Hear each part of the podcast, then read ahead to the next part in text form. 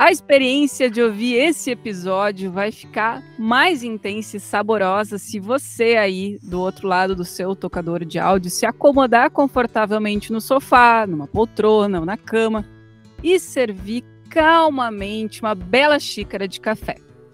É que esse episódio do podcast Roberta Comunica a gente vai falar sobre café, sobre faça você mesmo, sobre saúde mental, autoestima e sobre as viradas que a vida dá. A minha convidada já é paixão antiga.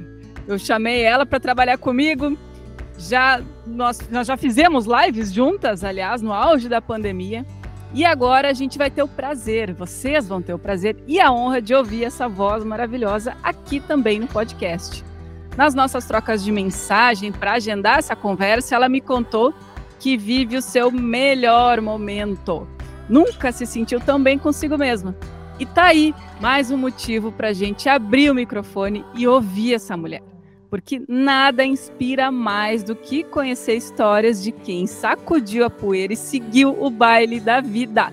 Seja então muito bem-vinda, minha blogueira preferida, Claire Oliveira. Ah, muito obrigada. Que introdução mais linda. Nossa, Amei, amei, amei, assim, eu me sinto muito honrada, principalmente naquela parte que tu fala que, que, eu, que a gente, né, poderia ter trabalhado junto, sim, se na época é? eu não tivesse negado Mas a te ver, né? Mas aí estamos nós aqui juntas, né, quem sabe não rolam aí alguns projetos, eu tô aí com umas ideias na cabeça, vamos falar mais adiante sobre isso. Mas, Claire, ó, vou quebrar o protocolo dos outros episódios e eu quero que tu te apresentes porque é tanta coisa nessa vida aí que não, não vai dar para eu resumir aqui com aquilo que eu sei de ti, porque eu sei que tem muita coisa. Me conta aí.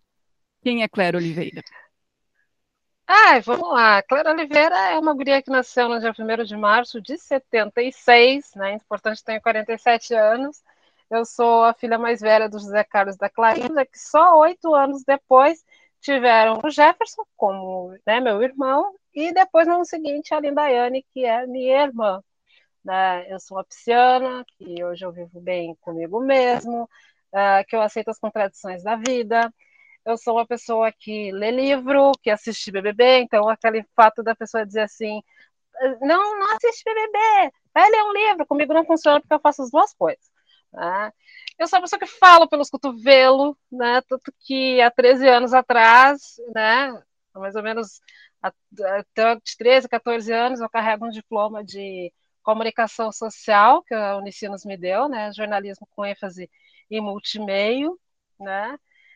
Uma pessoa que desde pequena sempre questionava, né? Por que, que o mundo todo não é para todo mundo, né? E eu acho que até para responder um pouco essa pergunta que eu fazia, eu consegui isso depois com cursos de Libras, audiodescrição, Braille, né? E botei um pouco desse conhecimento assim a, a serviço do serviço público, né? Quando eu fui é, coordenadora da saúde da pessoa com deficiências na Secretaria de Saúde, Uh, quando também fiz vários projetos, né, entre eles uh, o projeto do Ser 4, que é um, é um dos maiores centros de reabilitação que a gente tem aqui no sul do país, então fiquei muito, muito feliz, né, e, esse, e essa experiência, assim, que eu fui tendo já no serviço público, que eu tenho desde 2008, que eu sou servidora municipal, né, também me levou para outros caminhos, que nem no caso eu fui, por último agora, coordenadora do NUMESC, que é o Núcleo Municipal de Educação e Saúde Coletiva, isso na Secretaria de Saúde, e hoje, com as voltas que o mundo dá, eu estou como secretária executiva do Conselho Tutelar aqui de Novo Hamburgo. Quer dizer, então são coisas bem diferentes, assim, né? Para além disso, né, uma mulher preta que adora cachorro, chocolate, café, muito café, e que acabou, no caso, eh, superando alguns defeitos de fabricação que às vezes a gente tem, né? Uh, que nem eu tenho duas próteses no quadril, então acabei superando isso, com, obviamente com cirurgias e tal. Já tive, uh, tenho, na verdade, né, diagnóstico de depressão, ansiedade, mas a gente acaba também superando numa questão de ter os profissionais certos, ter as redes de apoio certa, né, e também, claro, uh, conseguir fazer com que essa roda gire, né, na, ao redor da gente. Uh, com os avanços da medicina, a gente ainda tem essa chance, né. E também acho que uma pessoa que lê muito, adoro o gibi da Turma da Mônica, e também sou auto-intitulada Rainha do Deboche. Eu acho que, resumindo, mais ou menos é isso, assim. Amei, amei. Acho que a gente pode conhecer um pouquinho, mas a gente vai saber muito mais da Claire, de tudo que ela tem para nos compartilhar com a gente e nos emocionar com essa trajetória de vida dela. Que bom que ela não aceitou meu convite para trabalhar comigo, porque nós não estaríamos mais juntas nessa, nessa altura do campeonato, talvez, né? Porque eu já saí do corporativo, e o, o serviço público ganhou essa mulher espetacular que tem essa, essa, essa força e essa, esse jeito de comunicar que tu vê, fizeste faculdade de jornalismo, mas não exerce a profissão em si, mas a gente vai mostrar aqui esses tantos outros projetos paralelos da vida desta moça, e eu já quero começar falando sobre um deles. Lá na introdução, vocês lembram que eu falei que era legal trazer para essa roda aqui uma, xicrinha de café, porque nós vamos falar sobre isso. Então já me conta, Claire, por que, que o café entrou na tua vida? O que, que te levou para esse caminho de abrir, criar um canal de, né, no YouTube aqui para falar sobre café? Olha, uh, na verdade, assim, a, questão ela começou. Uh, na verdade, a, gente é brasileiro, né? Então todo brasileiro curte café. Quer dizer, todo não. A gente daí começa a entrar na generalização. Mas vamos pensar que o café é a segunda bebida mais bebida no mundo, né? A primeira é água. Então a segunda é café. E eu sempre gostei muito de café, sempre. Só que a, a virada de chave para que isso pudesse se tornar um hobby, ela se deu lá em 2019, quando eu sempre costumo dizer que foi um colega meu que enricou, né? E daí ele trocou a cafeteira dele. Ele tinha uma cafeteira, aquelas uh, expresso e tal, que que vaporiza leite, essas coisas nada, tudo. E daí, em novembro de 2019, ele resolveu dar um upgrade nos, nos, no set dele e me deu. Ele poderia ter vendido? Poderia, mas resolveu me dar. Aí, quando ele me deu, ele me deu junto, acho que umas 100 gramas de café moído. Eu disse, meu Deus do céu. E comecei né, a, a, ver como é que era aquilo. O primeiro café foi horrível que eu fiz, porque eu não acreditava que um café com aquela cor tão fraca pudesse ter um sabor né, gostoso, e o café não ficava escuro, e não ficava escuro. Eu pensei, meu Deus, né? E a partir daquilo ali, eu comecei a, a estudar o café, sabe? Porque era diferente daquele café que eu conhecia no supermercado. Né? O café em grão ele é completamente diferente de, do, do que a gente costuma comprar, do café da tia, aquela coisa toda. E a partir disso, ele é um mundo sem volta, né? Quando começa a se dar café, ele é um mundo sem volta, porque tu vai começar a ver os tipos de café, uh, tu vai saber o que, que é uma torra média, torra clara, torra escura, tu vai começar a saber por que que tal café tem notas de chocolate. Eu esperava, quando eu tomava um café de nota de chocolate, eu esperava encontrar um Nescau, né? Mas não era isso que acontecia.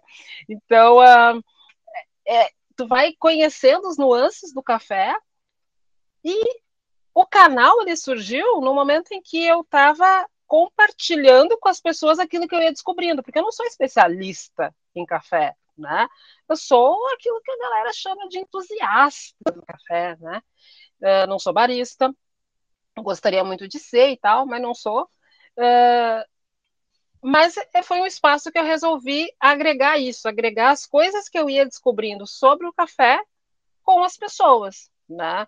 Uh, e, e, a partir dali eu comecei a ter, por exemplo, imagina, aqui em casa tem um canto assim, que é o cantinho do café, que na verdade chega a ser quase que uma loja, porque ali tu vai ter cafeteira italiana, cafeteira francesa, Nespresso, Dolce Gusto, uh, a Espresso, uh, filtro de inox, filtro melita, coar, V60, uh, é, é, um monte de tralha, sabe? E Cara, balança. Falando tudo isso, eu não, não sei a metade do que tu tá, tá dizendo aí para nós. Ah, mas eu vou dizer assim para ti, nem sempre eu soube também. então, cada vez que eu vi alguma coisa, opa, isso aqui eu não tenho.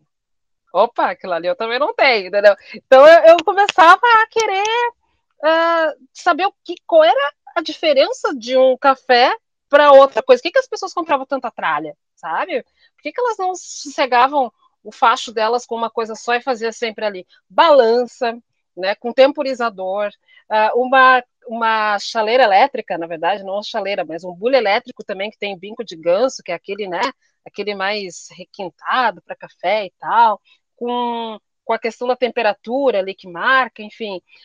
É, isso para mim, assim, ó, do, do um hobby, na verdade, se transformou quase que uma terapia, sabe? Porque uma coisa que eu descobri é que o café, na verdade, é, muitas pessoas não gostam do café, elas gostam do que o café pode te proporcionar, os momentos que o café te proporciona, sabe? Seja tu sozinha, seja tu com uma outra pessoa. Por exemplo, eu fixei uma rotina aqui em casa.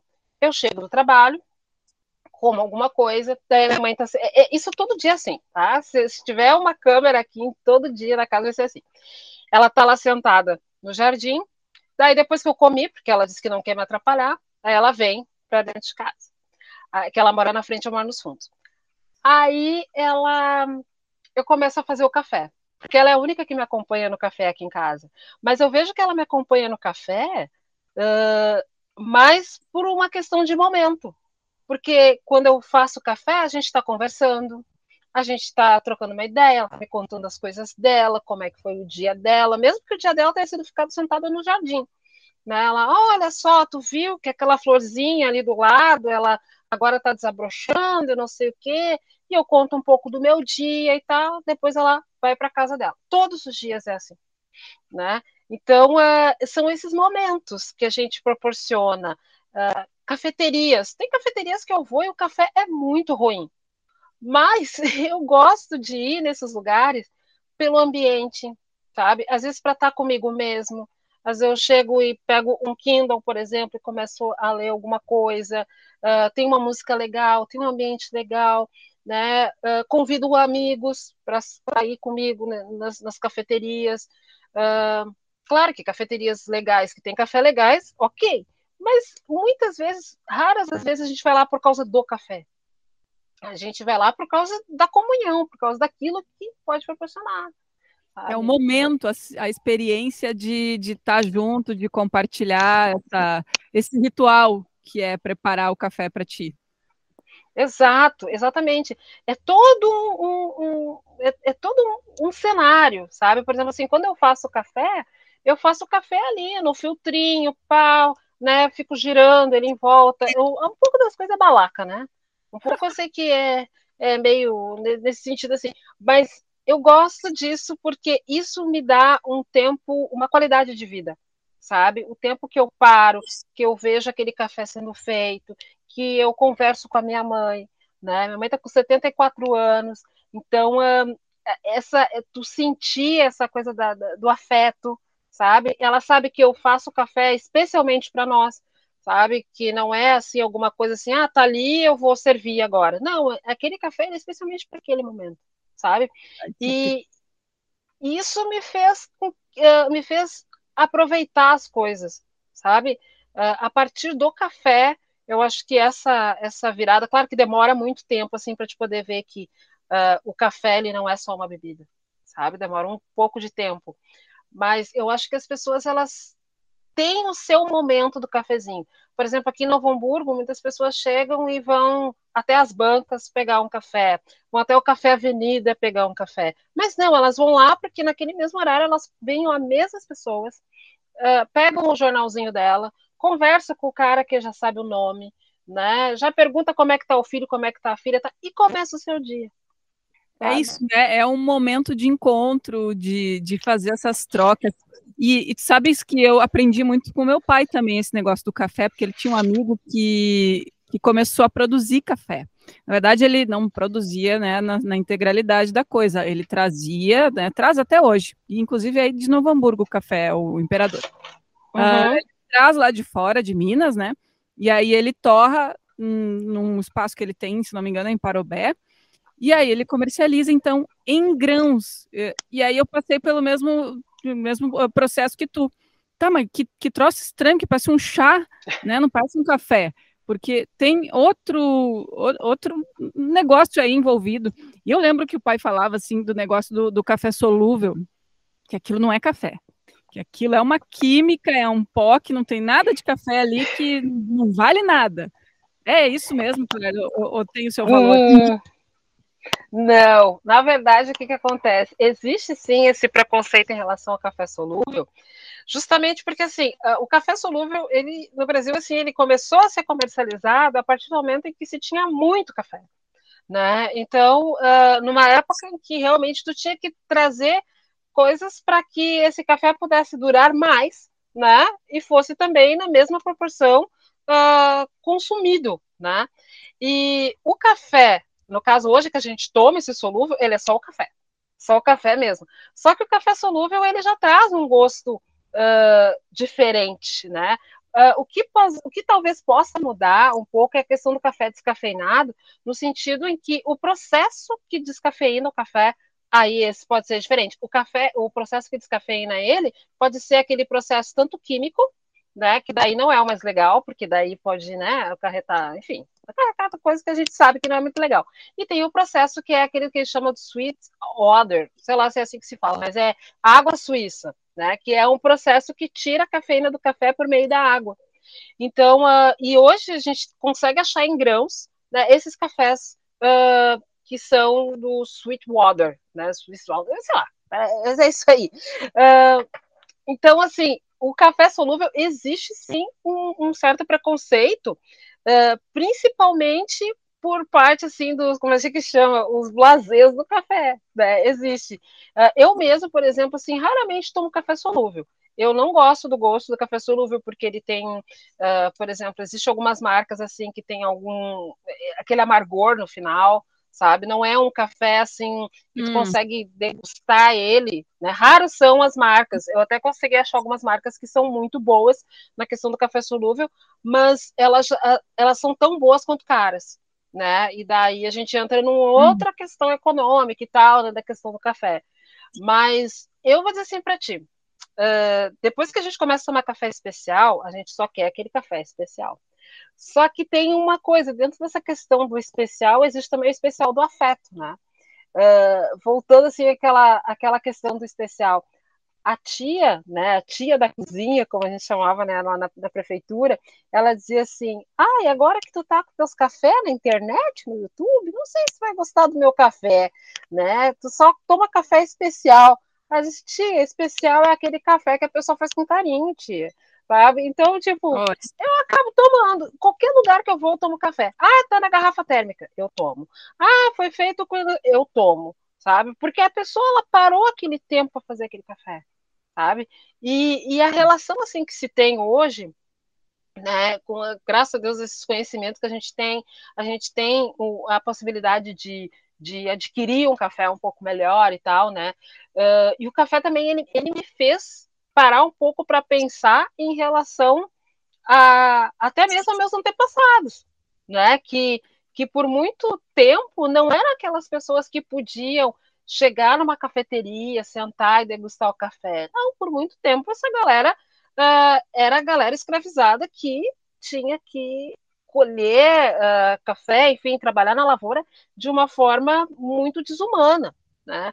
Uhum. Agora, final de março, eu tive no, em São Paulo e um dos lugares que eu visitei foi o Museu Afro-Brasileiro. E, e, é impressionante, assim. É, eu fui no Ibirapuera, daí as gurias, ah, tu tem que conhecer o Ibirapuera? Tá, vamos. Tá, tem que conhecer, eu vou conhecer. Tu vai ver que tu tem que ficar lá um dia inteiro, guria, porque ela é enorme, não sei o que, tá. Eu fiquei no, eu fui no Museu Afro-Brasileiro, eu só conheci o Museu Afro-Brasileiro. Ali, uh, eu fiquei horas lá dentro. Né? Uma porque é uma questão muito bonita e tal, e outra porque é uma uma identificação muito grande, assim, uma coisa que eu não tinha sentido ainda, porque eu nunca tinha ido no Museu Afro.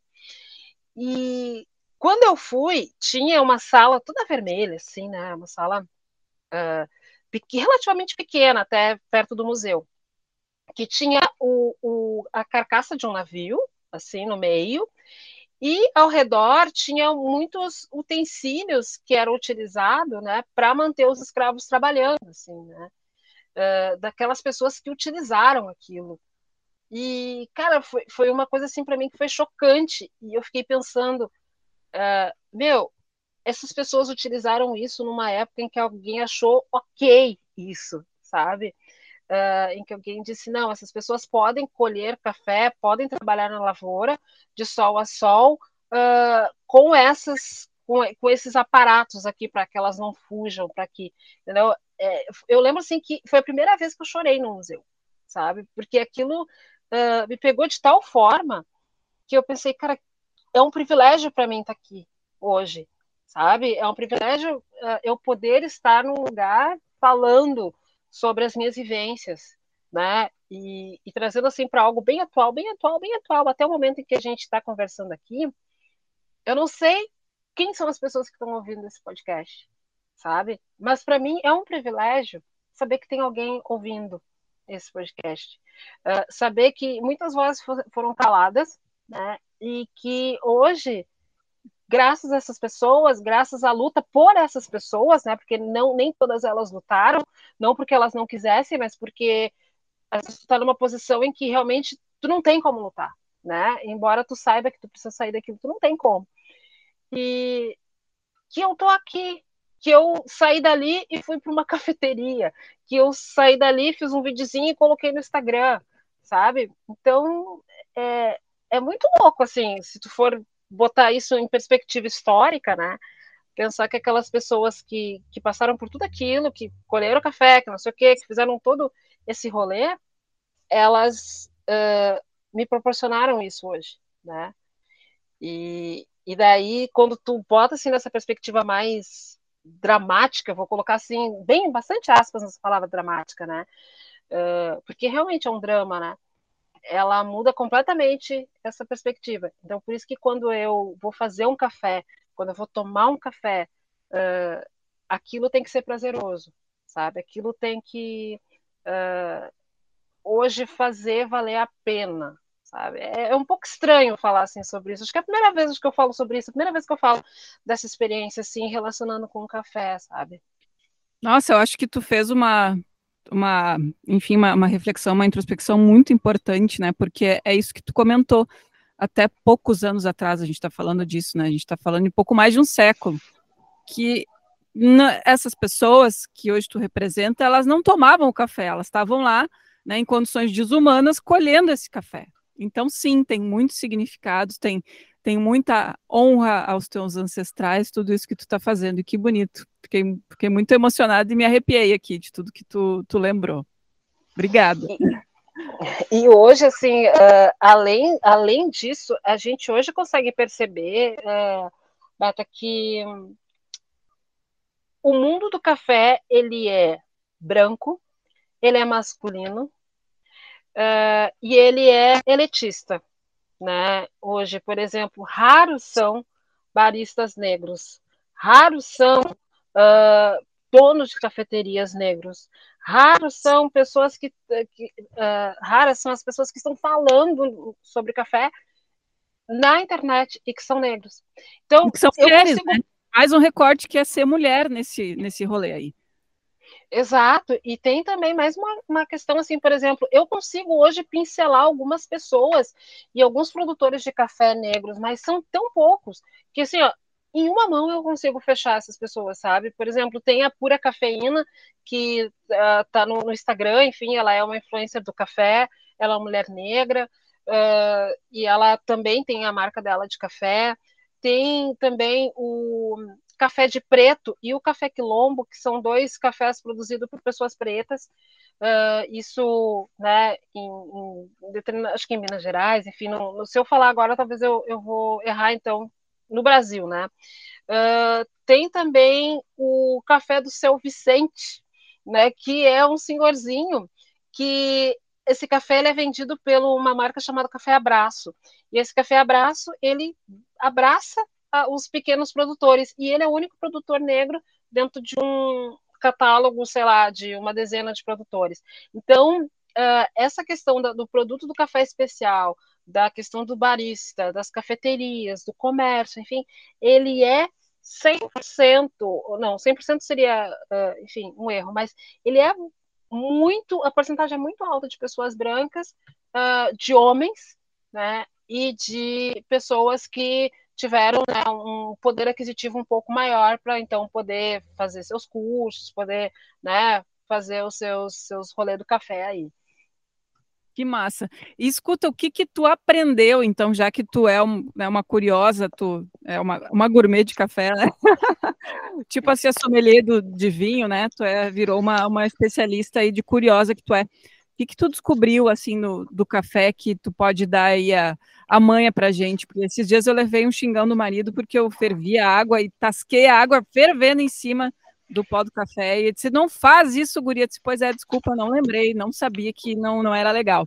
Então, diz aí pra gente, dá as manhas pra gente para fazer um café gostoso, saboroso, que não, não faça isso que eu fiz. ah, primeiro assim, ó, uh, o, café, vou, vou explicar uma coisa. As pessoas dizem, ah, se botar o café fervendo lá, ele vai, uh, ele vai queimar o pó. Não, ele não vai queimar o pó. Ele vai super extrair o que o café tem.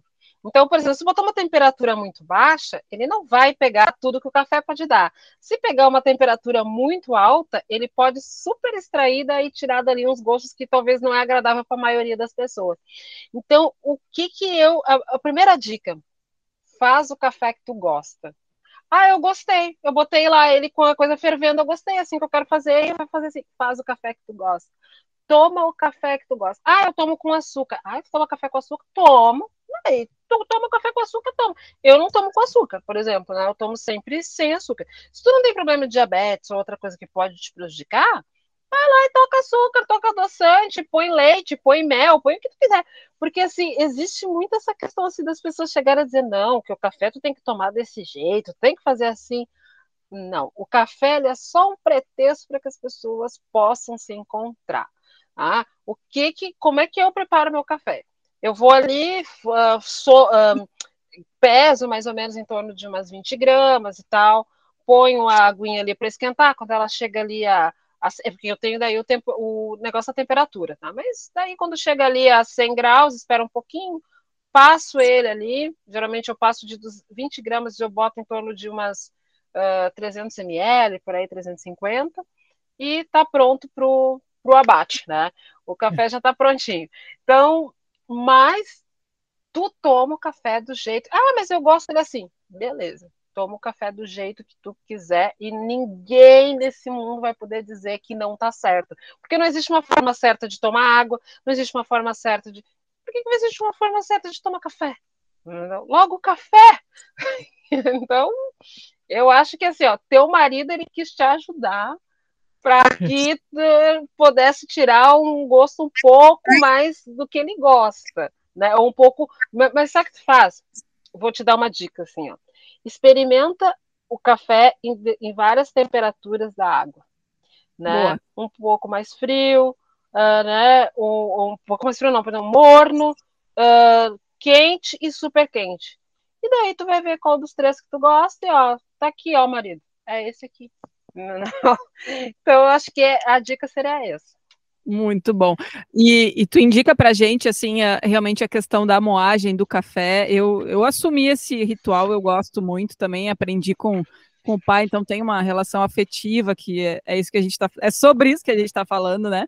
É ter esses momentos que nos remetem, enfim, à união, à família, enfim, amigos, é, é, é, ritualizar os pequenos momentos da vida. Aí tá ela aqui servindo mais um cafezinho aqui na, na gravação.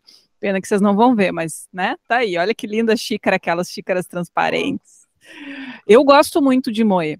E, e volta e meia eu ainda boto uma canelinha junto para passar o café, sabe? Assim, eu vou, vou fazendo umas experiências assim. Eu sou uma pessoa ousada. Exato, é experiência, é isso aí. É, é tu, é tu ir uh, experimentando. Às vezes eu já fiz já café com laranja, né? Uh, tu bota ali a laranja assim dentro do filtro e já faz o café, ou bota embaixo, bota em cima, enfim, fica gostoso, com canela. Tem um outro negócio, acho que é cardamomo, acho que não sei se é bem esse nome, isso, mas é. Cardamomo, isso aí. Eu já botei, inclusive, moí, moí junto com o grão, que né, ele é um bagacinho, uma, uma, uma como é que chama assim? É, né, tem que isso. abrir ele, né? Ele vem numa casquinha, assim, tu tira lá uhum. o que vem uhum. Dentro, daí eu moí junto com o café, que diz que ele é bom para digestão, tem umas coisinhas assim. Isso, exato, chega a ser funcional e tal. Uh, e eu já testei com tanta coisa, sabe, uh, ah, para poder colocar assim, que é, é, justamente isso. Só que a questão da moagem ela vai depender muito do método. Sabe? Por exemplo, se tu moer uh, ele grosso, geralmente vai dar para aquela para prensa francesa, que é aquela que tem o êmbolo que tu, que tu baixa e tal. Uh, tem também, se tu, por exemplo, fizer ele um pouco médio, por exemplo, naquela, naquela textura semelhante àquela do café que a gente compra na, na no mercado, uh, dá para fazer ali no, no filtrinho melita, ou se não, eu digo filtro melita porque todo mundo já sabe, né, associa, né, uh, ou se de repente tu pegar uma moagem mais grossa e colocar no filtro uh, melita, tu vai ver que ele vai descer mais rápido a água, a água vai ficar menos contato com a água, e provavelmente o café vai ficar um pouco mais uh, saboroso, não vai tirar tanto amargor. Então, a moagem também é uma questão assim de ir brincando com a moagem e os métodos, sabe? Uh, eu, por exemplo, faço sempre experimentações. e sempre eu pergunto para a mãe, mãe, tá bom esse café? Ela, não, essa vez eu não gostei. Ela é bem sincera, assim. Ah, ai, tá muito forte. Ai, Clarinês, tá muito fraca, né? Porque o meu nome de batismo é Clarinês. Então, ela assim, Clarinês, por que, que tu me pergunta sempre se todo dia é o mesmo café? Eu digo, sim, porque eu sempre faço de maneira diferente, eu quero saber qual que é o melhor que tu gosta. Ai, faz aquele jeito que tu fez na quarta-feira passada, porque esse eu gostei. Vai eu lembrar, né? Mas eu Sim. sempre anoto, assim, as, as receitinhas e tal, né? Sempre, Sim. sempre, isso é legal. Anotar. Quando tu gostou do tipo de café que tu fez, anota, anota a marca, né? Porque uh, cada vez mais quando tu vai na, na gôndola do supermercado, tu vê que, além do preço estar tá muito alto, uh, existe uma gama de café, existe muita, muito, muito. café. Então, é, é uma coisa, assim, se tu gostou daquele, né? Anota, vai, vai atrás, vê o jeito que tu vai fazer para poder valorizar esse dinheiro, porque realmente o café hoje em dia é um dos, dos do, do, consumo, assim, né? Esse do supermercado mesmo, ou mesmo o especial, ele tá com uma alta muito grande, né? Então, no que a gente puder. É, exato. Caro, é. Exato, então no que a gente puder. E o grão também, quando tu começa a medir ele, né? Ah, vou botar 20 grãos, vou botar tanto, a gente acaba economizando, porque a gente faz só aquela quantidade. Né? Então, por exemplo, ah, um, um, negócio aí que tem 250 gramas, tu sabe que se tu fizer 25 gramas, vai ter para 10 vezes, né? Ou a pessoa vai ter sempre. Uh, eu, eu boto exato, assim, se deu 20,3, eu já tiro um grão. Tá? Deixa os 20 gramas certinho. E assim tu vai economizando também, né? Porque o café é uma coisa cara, mas é uma coisa muito gostosa. Demais. Bom, a gente podia fazer um episódio só sobre isso, mas a gente tem mais assuntos para tratar. E eu, se eu não me engano, olhando ali no, no teu YouTube, existe um canal que nasceu antes desse do café, que é o de Faça Você Mesmo.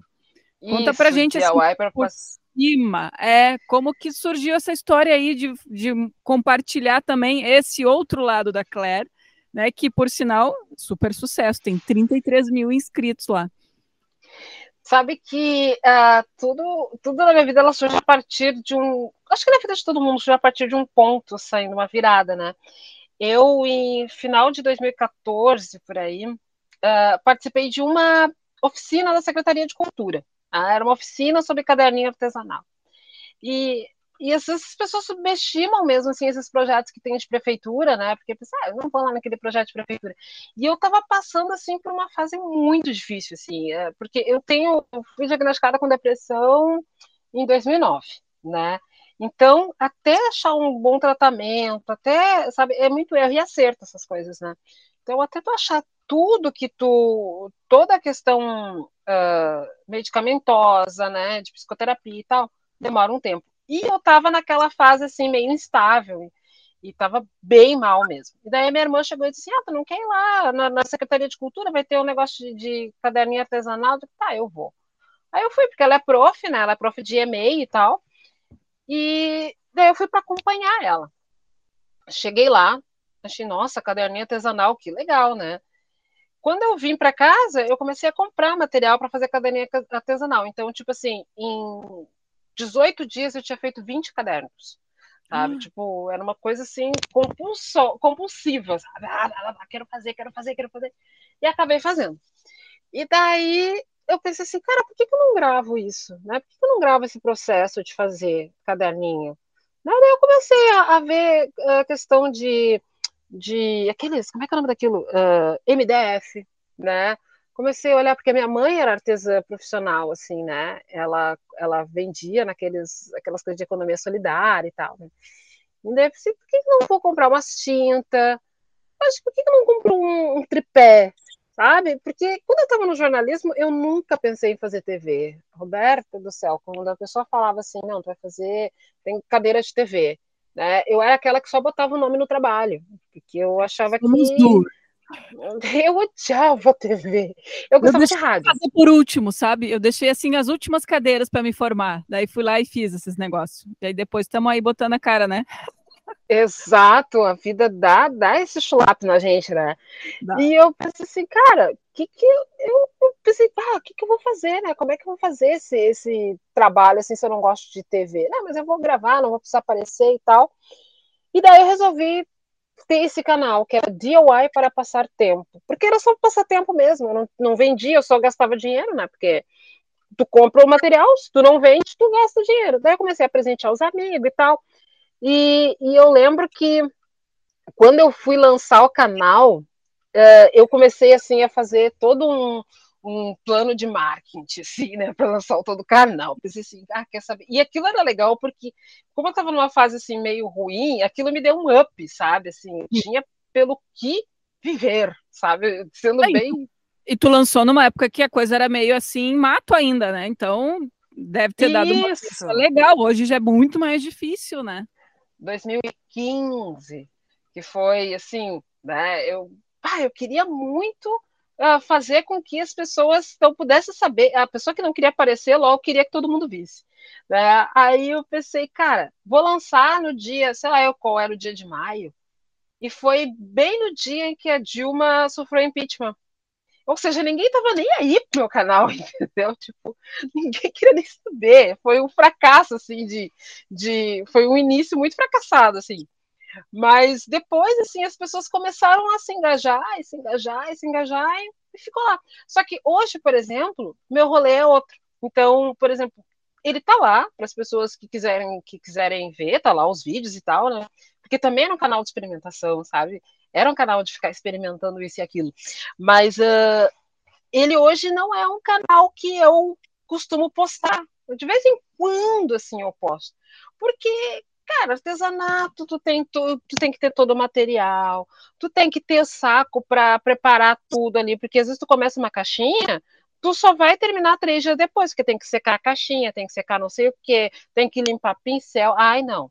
Sabe? Aí eu pensei, não o café veio para pegar esse lugar, assim, digamos. Sim, e daí muito, e muito mais na vantagem, né? Porque eu fazia o café e tomava. Agora o outro fazia as coisas, não vendia, eu era só preju. E daí eu acabei, né? Tá lá, de vez em quando eu faço alguma coisinha diferente, às vezes pro quarto, para sabe, para alguma coisa, daí eu até posso ser que eu ainda faça, né? Filme. Ele teve um, um, uma coisa importante, sabe, na, na, na, minha vida. E eu acho, aí, aí, Beta, o que eu acho é que é o seguinte: uh, a gente também tem que aprender a, a saber que as coisas deram certo, né? E não é porque elas não continuaram que elas não deram certo. Elas têm seu período na sua vida, né? Ah, mas tu fazia um canal de tal coisa, agora tá fazendo um canal de café. Não deu certo o canal de café, tá lá, mas eu quis virar, né? Quis virar a chave, quis fazer outra coisa. E tá tudo certo, sabe? Mas, a gente é, os nossos interesses vão mudando, a vida vai nos levando para outros lugares, né? Uhum. E graças a Deus, hoje a gente tem essa oportunidade, assim, ó, de ser o que a gente quiser, né? E não é clichê isso, sabe? Não é clichê. Ah, uh, quanta coisa ali eu falei no início, né? Ah, eu fiz braille, fiz audiodescrição, uh, jornalismo, ah, um canal de DIY, ah, hoje eu trato com café, depois eu fui para ser conselheira tutelar, aí depois, sei lá, vou... cara, e tá tudo certo. E daí as pessoas dizem assim, não, mas essa pessoa não sabe o que quer, hum. sabe? Como se a gente tivesse a obrigação de saber o que a gente quer, sabe? A gente não tem obrigação. A gente pode saber o que a gente quer hoje, agora, nesse momento. E nesse momento, eu quero estar contigo. Nesse momento, as pessoas que estão ouvindo querem ouvir esse podcast. Agora, no momento em que as pessoas mudam, não, não quero mais ouvir podcast, agora a partir de hoje eu quero só, sei lá, fazer pipoca. Entendeu? Eu quero faz, fazer outra coisa que não tem nada a ver com o que eu estou ouvindo agora, sabe? Então, uh, e as pessoas são, são taxadas de volúveis, né, de indecisas, porque elas não sabem o que querem, porque elas não começam naquele caminho e vão até o fim, sabe? Onde é que é o fim disso, gente? Sabe? Não tem fim. Agora, eu e a Boneterri te convidamos a fazer uma pausa. Tome uma longa respiração. Sinta o ar chegando pelas narinas nos seus pulmões e note como isso nos acalma e ajuda a perceber o nosso corpo. É, os nossos sentidos são fundamentais para que a gente possa compreender o que acontece ao nosso redor e também para nos situar no mundo. A visão, a audição, o paladar, o olfato e o tato nos mantêm vivos e, mais do que isso, ativam nossas memórias e conseguem despertar na gente diferentes sensações e até reativar memórias do que já vivemos. A coleção Outono Inverno 2023 da Bonneterie foi batizada de sensorial porque tem tricôs capazes de transmitir, além do conforto físico, conforto emocional. É aquele abraço quentinho que nos faz sentir acolhidas, aconchegadas e prontas para encarar os dias frios com muito estilo e personalidade. Vem viver essa experiência com a gente. Tem cupom Roberta com 10% off nas compras no site ou nas lojas físicas. Sabe quando a gente se sente perdida na administração do nosso dinheiro? Bom, eu já me senti várias vezes assim e para me reorganizar, eu precisei do apoio de alguém para colocar cada coisa em seu lugar e principalmente para enxergar onde estava indo meu dinheiro. A Cris Casagrande é essa profissional especializada em educação financeira, que ela vai poder te orientar a ter mais clareza e segurança quando o assunto é grana. Chama a Cris no Instagram, arroba criscasagrande.financas e diz que você ouviu esse podcast que ela tem oportunidades especiais para quem está na audiência do Roberta Comunica.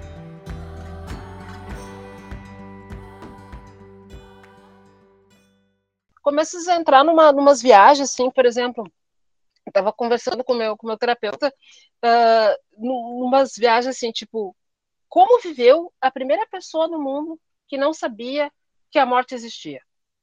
Sabe? Eu sempre fico, eu fico pensando nisso. Eu pensei, cara, ele teve uma vida boa, ele teve uma vida ruim. Claro que o conceito de vida era outro, mas vamos pensar assim, ó. Ele viu alguém cair lá um belo dia, caiu, morreu e ele não sabia o que estava acontecendo. Entendeu? Só que ele não sabia que ele tinha que aproveitar tudo, porque a vida era uma só. Ele não sabia o que era vida, ele só estava ali vivendo. Então, a gente tem esse conceito, assim, aquela coisa assim, de tu ter que aproveitar tudo, ou tu ter que escolher alguma coisa e seguir sempre aquilo, porque uh, a, a, vida passa muito rápido sabe? Então tu tem que uh, tem um tempo para te ganhar dinheiro, tem um tempo para te poder aproveitar. Cara, se eu quiser aproveitar a minha vida, já, já dei já uma mudada completamente de assunto, mas assim, se eu quiser aproveitar a minha vida, alguém chegar e dizer assim, olha só, Claire, tu vai dormir agora, uh, tá um dia lindo de sol lá fora, tu tem que aproveitar a tua vida. Cara, eu quero dormir, tá? Me deixa dormir. Né? Se eu quiser aproveitar o sol, eu vou, mas eu quero agora, nesse momento, eu quero dormir. Então, a gente tem que ver que as coisas elas dão certo, a gente sabe o que a gente quer no momento em que elas acontecem. Se eu mudar de ideia depois, que é o que aconteceu com o canal, mudei completamente de ideia, ele está lá, faz parte da minha vida, faz, porque eu dediquei horas de trabalho naquilo. Eu gosto muito de edição, eu gosto muito de, eu, eu, eu gosto muito de fazer os roteiros e tal, e pensar naquilo. Mas nem sempre, entendeu?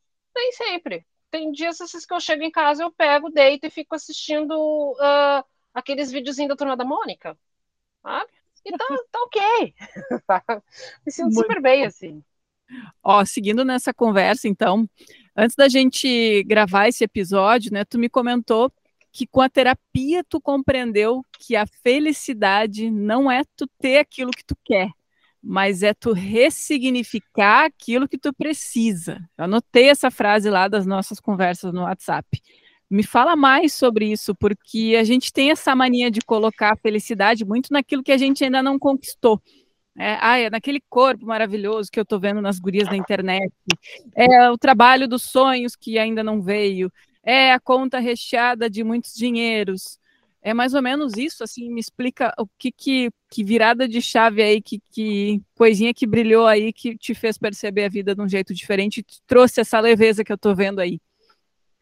Ah, assim, é, é, tão, é, tão, é tão difícil, assim, quando a gente pensa, assim, uh, de responder aquela pergunta, né, tu é feliz? As pessoas param um tempo e dizem, depende. Ah, eu acho que eu sou. Ah, é, sabe? Mas hoje, hoje eu posso dizer, assim, com todas as letras, que eu sou feliz. Uh, e isso eu só consegui, claro que, pô, eu tô com 47 anos, né? Uh, e dentro dessa história nem sempre foi assim, né?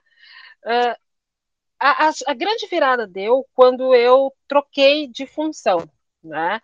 Eu trabalhava na Secretaria de Saúde, trabalhava numa função que eu gostava, porém por, por, por, várias questões assim que, que aconteceram, questões corporativas e tal, uh, era, era um lugar onde eu tinha muita questão de saúde mental assim que estava muito comprometida. Minha saúde mental estava muito comprometida. Tipo, eu tinha crise de ansiedade uh, praticamente diárias, né? Era uma coisa assim, meu corpo não estava aguentando, sabe? Uh, eu tinha insônia, eu tinha, eu comia muito pouco, então tipo eu nunca tive tão magra quando eu estava naquela época, né? Mas as pessoas, ai, e aí tá emagrecendo, cara, mas eu não tô, não tô legal, não tô feliz, né? Tomava quilos de remédio e, e sempre e aquilo para mim estava normal. Então, para mim naquela época, a felicidade ela seria assim alguma coisa que pudesse me libertar daquilo ali, sabe? E essa alguma coisa que pudesse me libertar, ela vinha desde uma coisa muito boa que poderia acontecer, que seria, sei lá, ganhar na loteria, ou uma coisa muito ruim provocada por mim mesmo, que poderia ser a morte, né? Mas seria alguma coisa em questão de libertação. E daí, por, por essas guinadas corporativas, tá? Eu fui parar no conselho tutelar, cara. Uh, então, como eu, como eu sou concursada, tu pode né, enfim, ser uh, colocada para lá, para cá e tal. E logo no início, assim, eu fiquei muito mal, porque uh, a forma como as coisas foram feitas, elas me atingiram assim em cheio, porque pegou todo mundo de surpresa, né, principalmente a mim, que não estava que não tava esperando, mas são coisas que acontecem, né, principalmente num, num ambiente político corporativo. Quando eu fui para lá, eu fui muito bem acolhida muito bem acolhida mesmo, assim, né? Uh, a equipe, né, muito boa.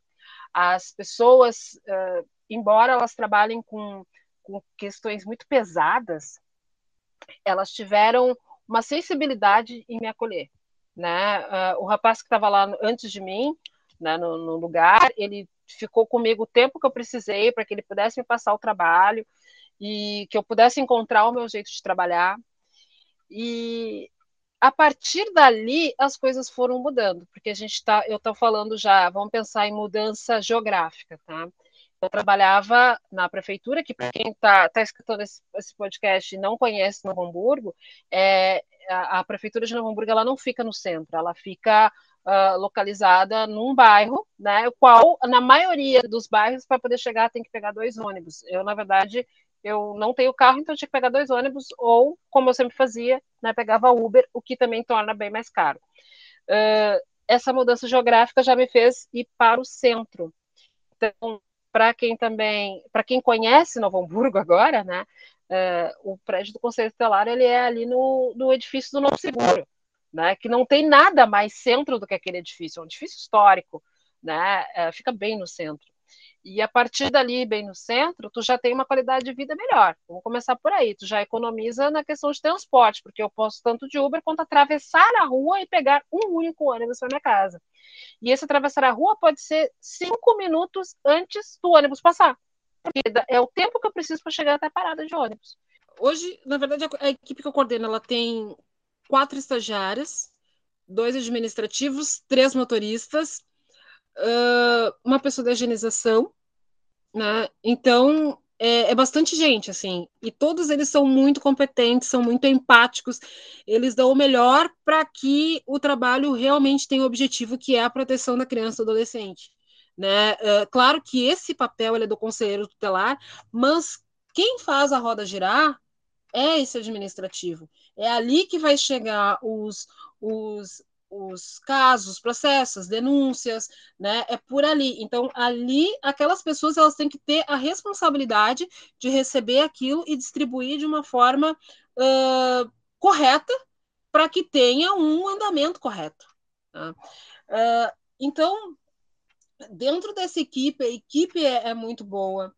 Uh, o trabalho, o horário de trabalho é bom, né?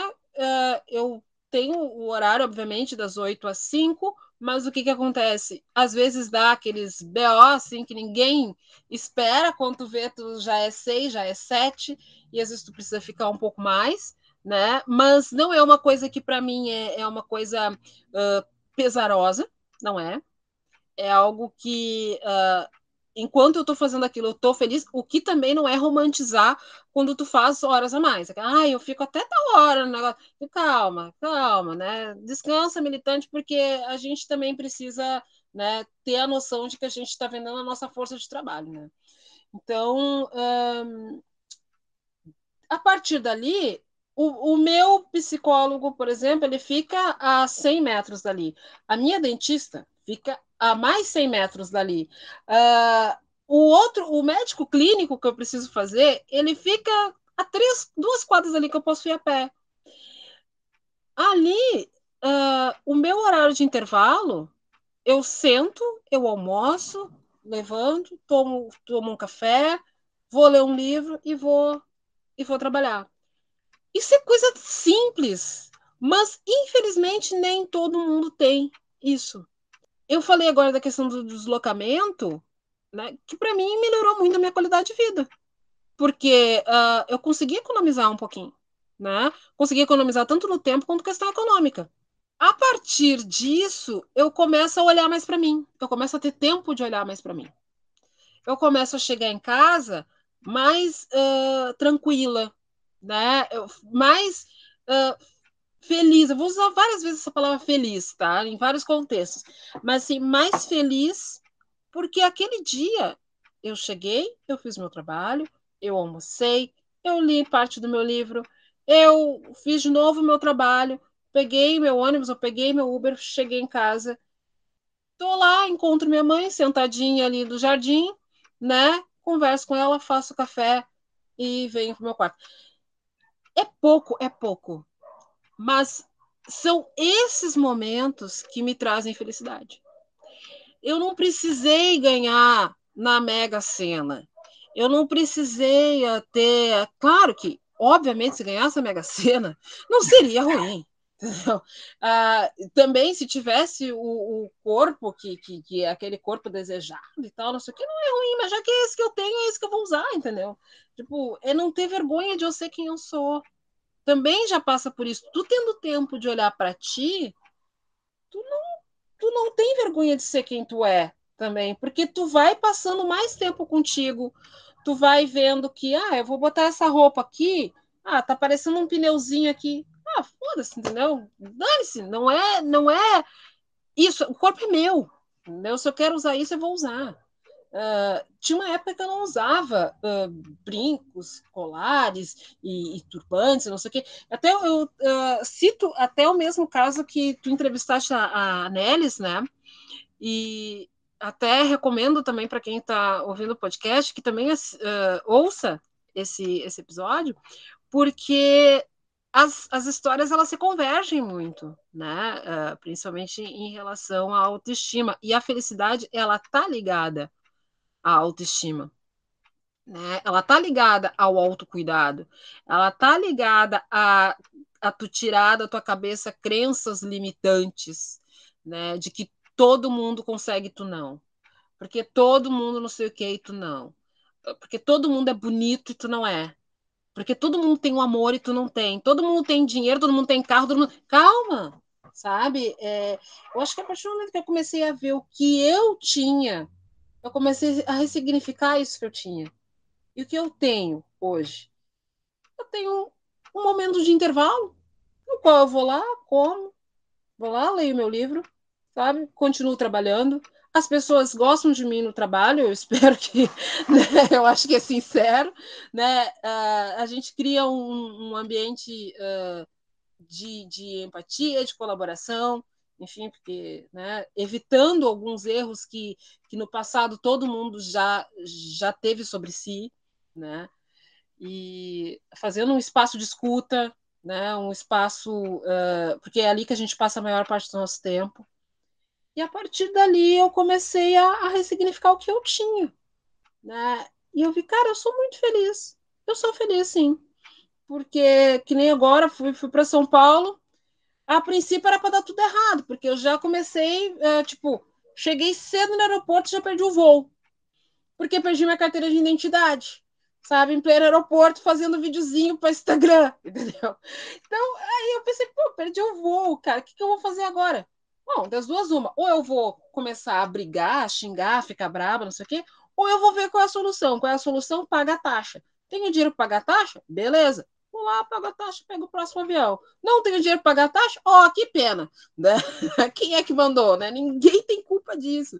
Então, eu sempre tento tirar das coisas, uh, não vou dizer o melhor delas, mas eu sempre tento uh, verificar que as coisas acontecem na vida da gente porque é a vida da gente.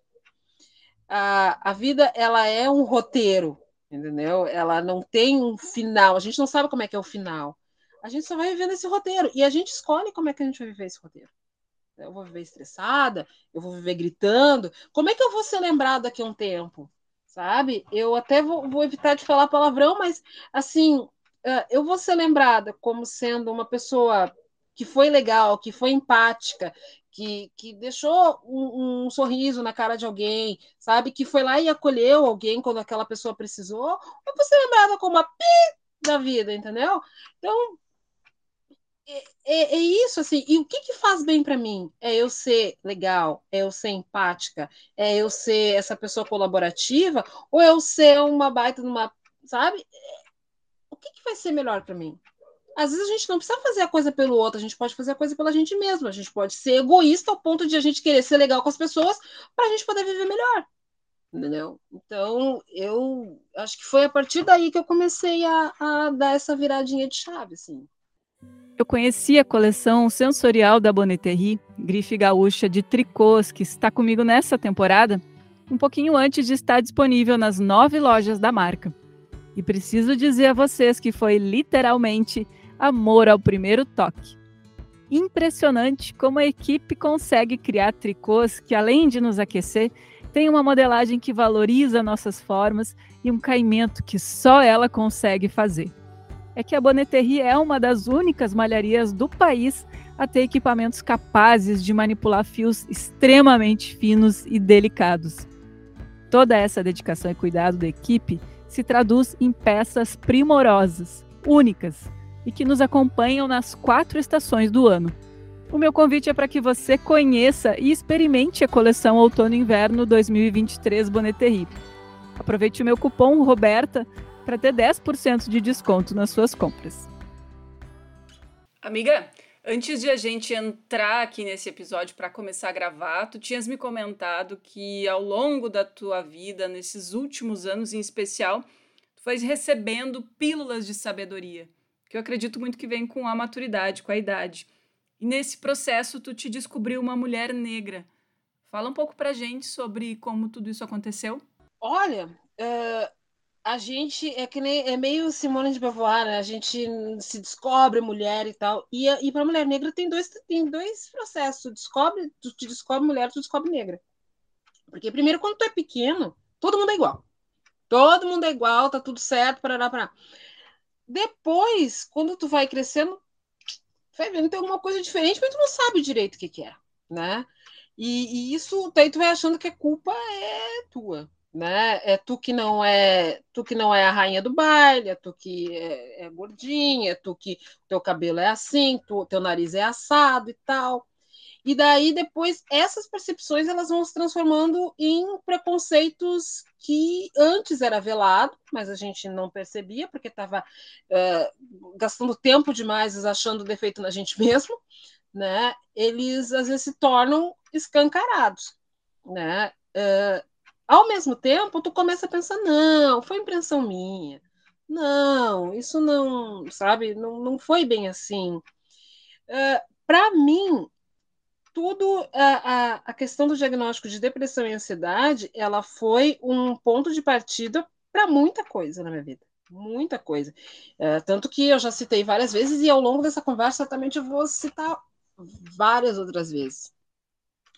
Mas uh, para mim, o ponto que me fez eu me reconhecer como mulher negra foi o ponto da depressão e ansiedade, não a minha, mas a de um artista chamado Chris Cornell. Ele era vocalista do Soundgarden, uh, do Old Slave, que era um baita de um artista, uma pessoa assim que eu admirava demais, inclusive tem uma história assim que eu fui num show dele em Porto Alegre a convite da sogra do cara né? Para ver assim, é, é, meio doido assim a, oi, história. Oi, mas... sim. é, é, tipo assim, eu era super fã do cara, conhecia uma, uma amiga minha, tá? Que também era a, a mulher também era super fã e tal. E eu dizendo, o cara vai estar em Porto Alegre, só que o ingresso dele, isso em 2013. O ingresso dele, cara, é 900 reais eu não vou ter esse dinheiro para pagar. Eu queria saber só para saber se tu, se tu conseguia uh, ver qual é o hotel que ele vai estar, tá, porque eu queria muito que ele autografasse o meu, o meu álbum, né? Eu queria muito que ele autografasse. Foi é, 2013. Aí ela chegou assim e disse: tá, eu vou ver para ti e tal, porque de repente que ela conhecia não sei quem, conhecia não sei quem, tá. Aí nisso, eu passou alguns dias, ela assim. Uh, a, sogra do cara me seguia porque eu tinha feito um post uh, falando sobre, sei lá o que, que eu tava falando, mas foi alguma coisa que a mulher achou que era legal e ele me segue até hoje no Twitter porque quando ele, quando ele morreu ele já seguia essas pessoas, né? E depois a equipe não tirou isso, né? Uh, que três anos antes eles já me seguiam no Twitter em função de posts que eu tinha feito num blog que eu tinha, que era o Hit na Rede, que era um blog de música. Né? E ele me seguia no Twitter, a sogra me seguia no Twitter, mas eu não ia chegar para eles assim, ah, me dá o ingresso para poder ir no show de Porto Alegre, né? Nunca na vida. E daí essa menina, ela contatou não sei quem, contatou não sei quem, que ela disse assim, não, mas eu sei quem é a Claire, a sogra do cara que mora na Grécia. Uh, é aquela menina que escreveu cara, às vezes tinha alguns posts que eu fazia bilíngue, fazia inglês e português, né, que escreveu muito bem sobre tal coisa, não sei o quê. Não, diz que ela é minha convidada. Cara, eu tenho esse, eu tenho esse e-mail até hoje, cara. É, é, muito louco, assim. E daí ela me deu, na época, dois ingressos para poder assistir o Chris Cornell em Porto Alegre. Uh, e daí foi, né, nessa época também foi o, o, professor Chico da Fevale, hoje ele é professor na Fevale, ele foi comigo e tal, e nós estávamos lá a convite da, da, da sogra dele. E foi um show, assim, maravilhoso, era só voz e violão, imagina, 900 reais no Bourbon Country, acho que era. Uh, e era voz e violão, assim, para mim foi algo muito marcante, porque ele era meu ídolo de adolescente, entendeu? Uh, Soundgarden, Pearl Jam, uh, Aerosmith, enfim, uh, Nirvana, a galera ali, né, do, do, do, do grunge, tirando o Aerosmith da questão, mas é que me veio agora. E, e quando ele morreu, cara, tipo, esse cara morreu, eu disse, velho, que louco. Foi 2017, assim.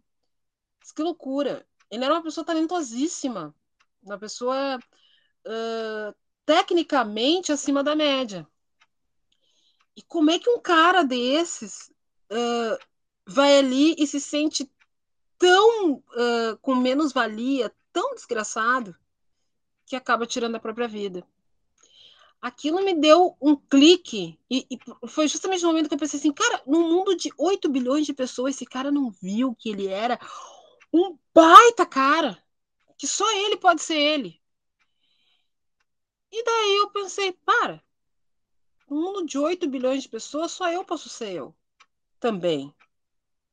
Sabe? E, e, e no dia, nesse dia, assim, eu lembro direitinho, eu tirei uma foto na frente do espelho, eu tava de. de tá, tá no Instagram, até eu tava de uh, toalha na cabeça, eu tinha recém saído do banho. E eu olhei para mim assim, e eu repeti aquela frase. A mesma que eu tinha colocado em relação ao Chris Cornell, que não é porque ele é famoso, que ele era uma pessoa famosa, que ele era melhor que eu. Né? Todo mundo é uma pessoa única no mundo de 8 bilhões de pessoas. Não existe uma pessoa igual. E, e daí eu comecei a partir dali ver que eu tinha que começar a ver o que eu era, quem eu era, o que que eu era. Eu era uma mulher preta, ok. Mas sendo essa mulher preta, o que que isso significa para mim? Uh, eu escondia o meu cabelo por trás de, de questões de alisamento. Não que seja errado alisar, pessoas podem alisar, podem crespar, podem rapar para fazer o que elas quiserem. Mas no meu caso, era esconder isso. Porque eu achava meu cabelo feio, achava meu cabelo ruim.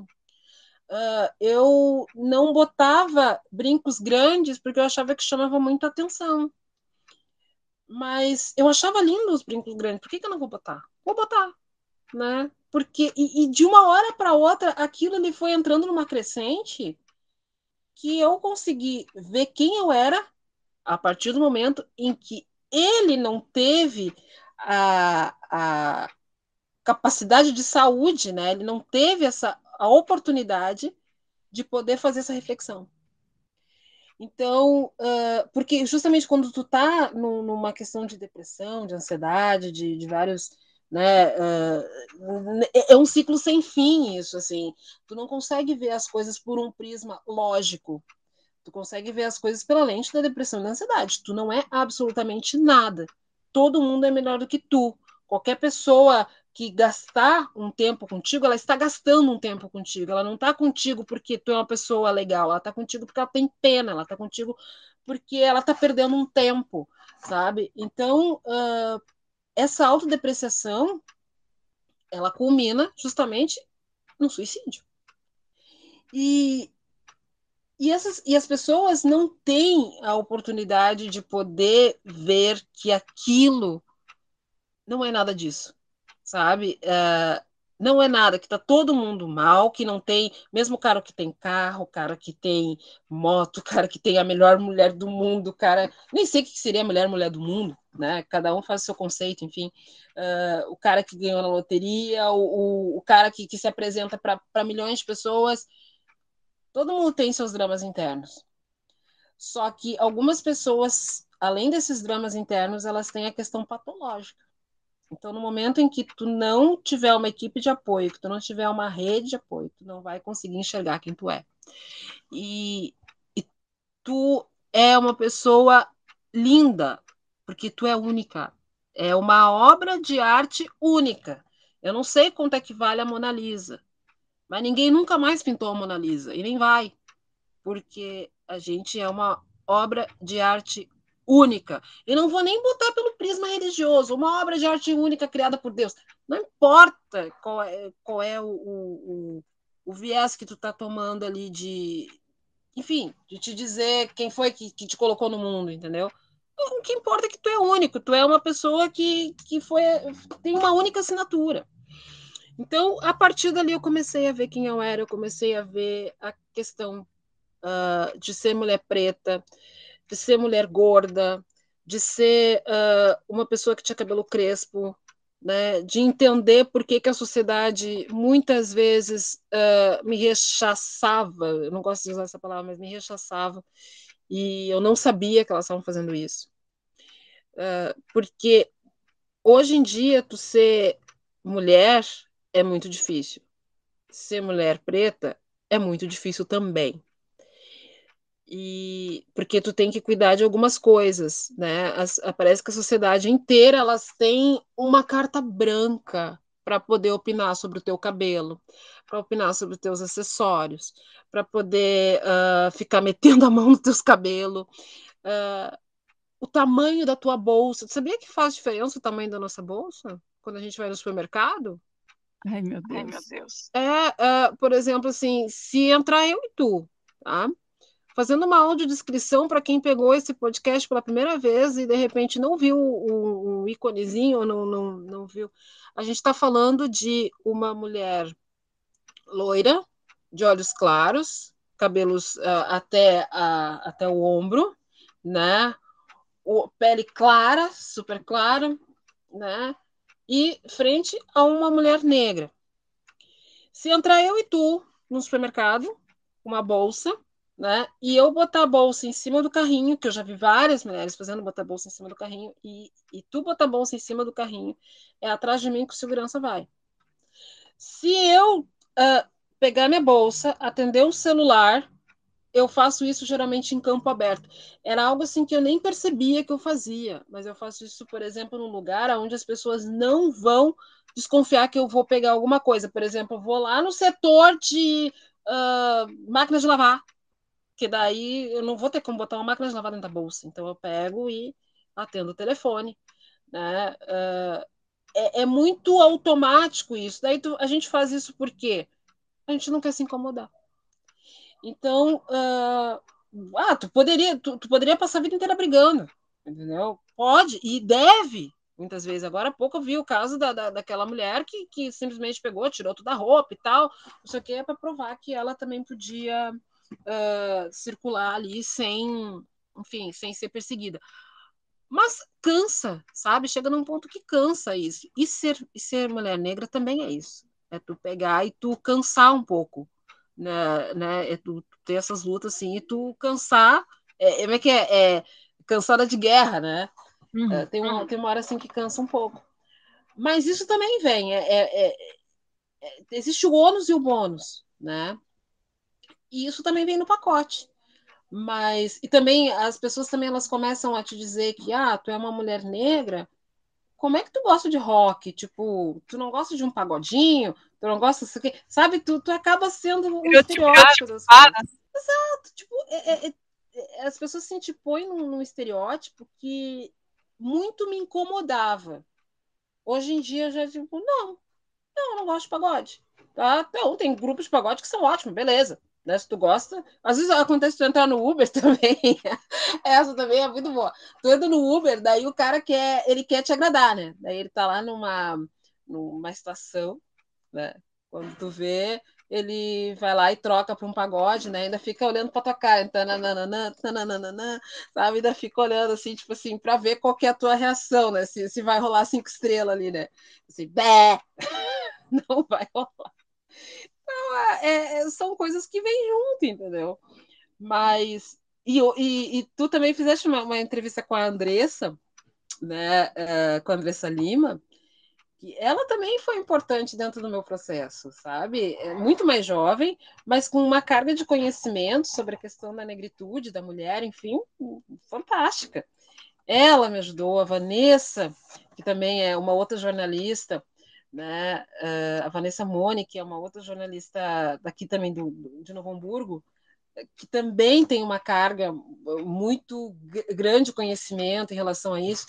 Uh, mulheres brancas que me apresentaram Angela Davis, né? me apresentaram essas, uh, essas, essas leituras, na verdade, algumas leituras que são básicas para te entender né? como é que é o teu rolê no mundo.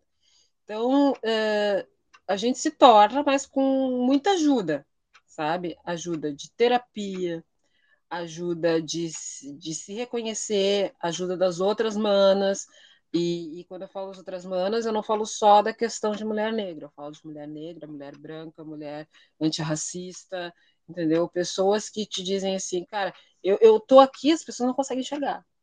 Mas eu tô aqui, eu vi a tua cara de espanto quando eu falei do tamanho da bolsa, né? Isso para mim é confortante. Alguém que se espanta com isso sabe? Alguém que não acha que isso é normal, né? Então, é, é um combo para te poder te tornar mulher negra. Eu acho que eu sou. Gata, infelizmente a gente está chegando ao fim desse episódio. Já passa de uma hora que a gente está aqui juntas e não deu tempo nem de falar sobre o livro que tu lançou, mas que eu vou deixar no descritivo desse episódio aqui no Spotify. Eu quero que tu indiques para gente, para que toda essa conversa faça ainda mais sentido e continue reverberando na gente, leituras, músicas, filmes, séries, enfim, o que vier na tua mente nesse momento. Olha, menina, assim, ó, uh, da mesma forma como tem essa questão, assim, às vezes de, como é que vai assim, uh, esse estereótipo, né? Ah, como é que tu é, é, negra e não gosta de pagode? Como é que não sei o quê? Às vezes a gente também tem um pouco de, uh, isso por parte também das iguais, por exemplo, assim, como é que tu nunca leu o livro de tal mulher preta? Tipo, por que, que isso é cobrado da gente, entendeu? Como é que tu nunca leu? Cara, eu leio de tudo, sabe? Eu leio de tudo. Leio as, as, as, as autoras negras, elas me ajudaram a entender muitos processos, muitos uh, processo de machismo, de, de como é que o homem negro vê a mulher negra, como é que o homem branco vê a mulher branca, enfim, sexualidade, de, uh, enfim, né? E, mas dentro das minhas leituras, ela, ela é muito, eu sou muito aleatória. Acho que eu sou, acho que essa palavra eu sempre uso muito assim. Eu sou muito rolê aleatório. Eu sempre faço uma colinho, assim, porque eu fico pensando, cara, o que, que eu gosto? Eu gosto de tudo. Se alguém chegasse e me dissesse assim, claro, o que, que tu gosta de comer? Eu gosto de tudo, só não gosto de morango. Aí eu começo, aí eu começo a lembrar, não, não gosto de morango e goiabada. Não gosto, sabe? Então, por exemplo, assim, eu gosto muito de questão de leituras, tá? Machado de Assis. Aí pensa, tá, mas o cara é tão, tipo, quando eu tinha que ler obrigatoriamente, eu achava um saco. Depois, quando eu podia escolher o que, que eu podia comprar, olhar, eu comecei a curtir Machado de Assis. Mas na mesma vibe eu gosto do Maurício de Souza, entendeu? Eu chego em casa, eu passo às vezes na, na nos, nos, nos, nos sebos e acabo comprando gibi. Sempre, eu acabo sempre, toda noite eu começo a ouvir, tem uns canais de historinha da Turma da Mônica, que não é oficial, mas são pessoas que estão lendo as historinhas da Turma da Mônica, tu que tem filho aí, né? Um, maravilhoso. Eu vou, vou, almoçar, às vezes ouvindo lá, ah, pois é, Mônica, a plaquinha fazia isso, sabe? Eu acho maravilhoso isso. História da, da, da turma da Mônica. Eu gosto muito de uh, ficção científica, né? Doctor Who, tanto como série quanto livro, porque eu acho que essa, esse exercício que tu faz, o que, que, tu poderia fazer se tu tivesse a liberdade de, de ficar em qualquer espaço e tempo, né? É, essa coisa assim mais viajandona, eu gosto. Mas uh, biografias, eu gosto bastante. Uh, eu acabei lendo agora a biografia do Lula, e a biografia que eu, assim, que me chamou muita atenção. Aí, aí a pessoa diz assim, tá, vamos falar sobre Viola Davis. Podemos falar, né? Vamos falar sobre Michelle Obama, podemos falar. Mas, cara, a biografia do Rick Martin, ela foi para mim um divisor de águas. Eu comprei uns quatro daquele livro para dar de presente. Cara, sério, a, biografia do Rick Martin ela foi escrita, sei lá, lá em 2009, quando ele estava sendo chantageado, que iriam falar que ele era gay, que não sei o que. Daí ele pegou e escreveu um livro de trocentas páginas para dizer aquilo que todo mundo já né, sabia. Então, enfim, foi, foi, foi algo assim que tecnicamente, hoje eu consigo ver que a violência que fizeram com ele, né? Tipo assim, tu sai do armário, a gente te empurra. Né? Mas, uh, nesse livro, a parte que menos interessa é a parte na qual ele fala que, que ele é gay. A parte que mais interessa é a parte em que ele fala sobre o tempo, sobre como que ele aproveita o tempo e como que ele não desperdiça o tempo das pessoas. Uh, ele falando que quando ele tem que dar uma entrevista, ele chega no horário ou antes, porque ele não, nunca vai deixar uma pessoa esperando, porque ele sabe que o tempo da pessoa é vida. Não é dinheiro, tempo é dinheiro, não. Dinheiro é vida e o tempo é vida. Aquela pessoa poderia estar fazendo qualquer coisa na vida dela, poderia estar com o filho, poderia estar tomando um sorvete, mas ela está ali sentada com a missão de te esperar. Né? Isso é uma coisa que ele não faz com as pessoas, porque ele reconhece que ele fazendo isso, ele está roubando algo das pessoas, que é o tempo.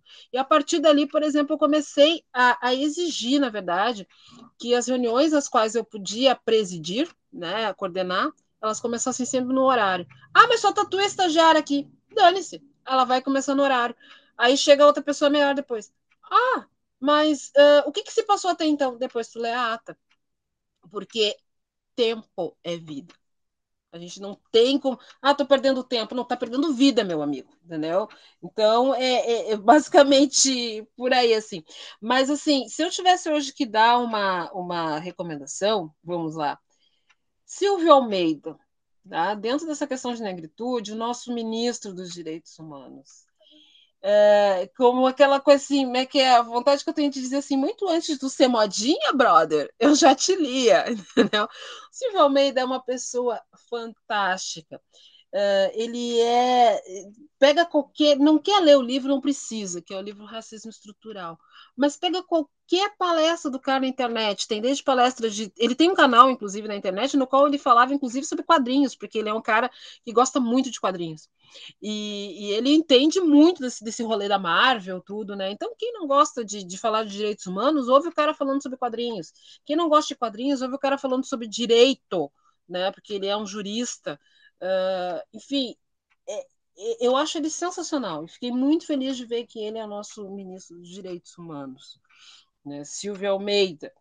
Uh, Para quem quer, de repente, assim, que não é uma questão uh, por exemplo, basicamente da questão negra, mas eu acho que é uma coisa também que, é, que é muito importante de, de ler uh, quadrinhos para quem gosta, e deu para ver que eu gosto bastante, que é Maus, né, que é, na verdade, a história né, contada pelo, por um filho de um uh, sobrevivente né, dos campos de concentração, que ele vai lá entrevistar o pai dele porque ele está escrevendo esses quadrinhos. Então, toda a questão se passa em cima desse, de, de, desse metaverso, assim, e é um livro fantástico e muito emocionante, super premiado, super reconhecido, que é o livro Maus.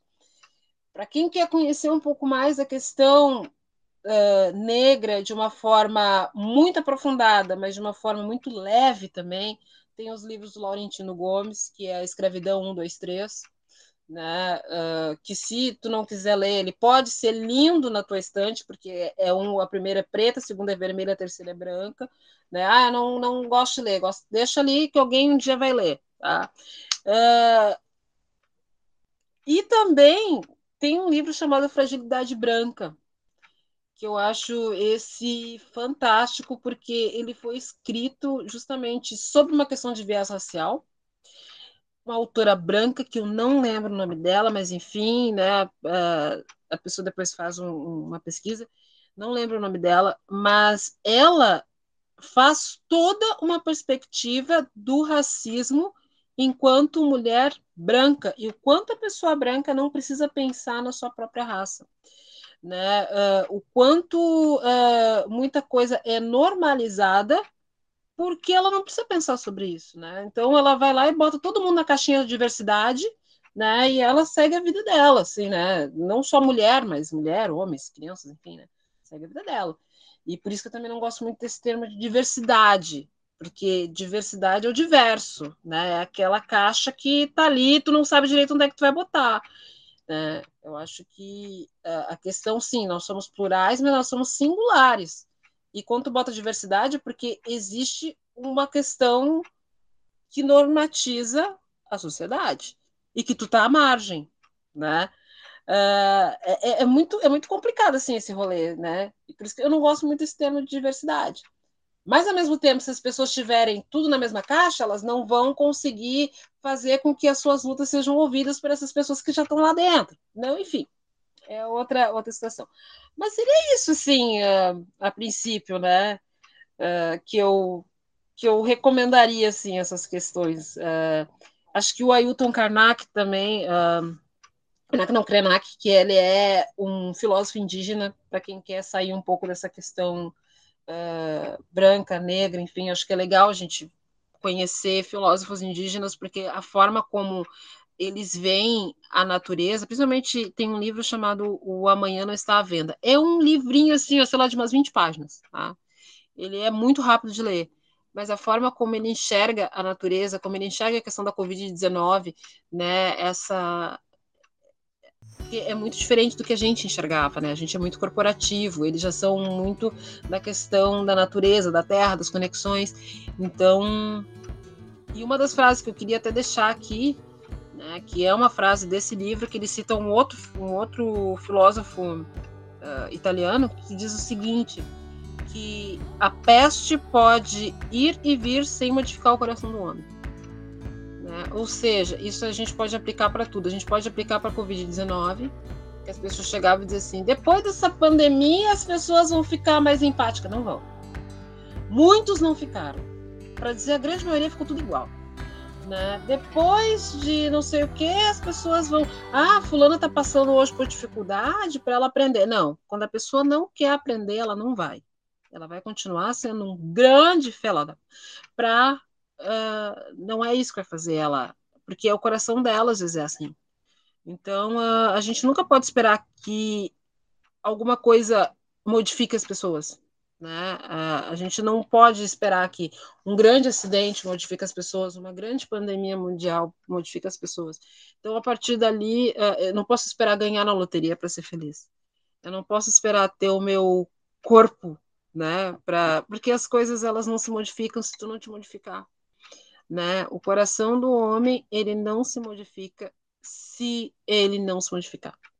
Então, eu acho que, que seria basicamente isso. Olha, eu, eu tô assim, sem palavras, eu tô realmente muito emocionada, muito tocada pela conversa que a gente teve, por te ouvir, te ouvir trazendo coisas tão preciosas dos teus processos de, de, de tantas, uh, tantos recortes e, e de agora nesse final também de pessoas que tu mencionaste, leituras importantes para a gente fazer. Que mulher sensacional! Foi uma honra gigante te receber aqui. Tu és, de novo, uma mulher espetacular. E saber que tu está no teu melhor momento e poder ouvir sobre os teus processos, o que te ajudou a chegar nesse lugar, é muito, muito valioso. Então, por isso, assim, um beijo imenso no teu coração, tá? Muito obrigada.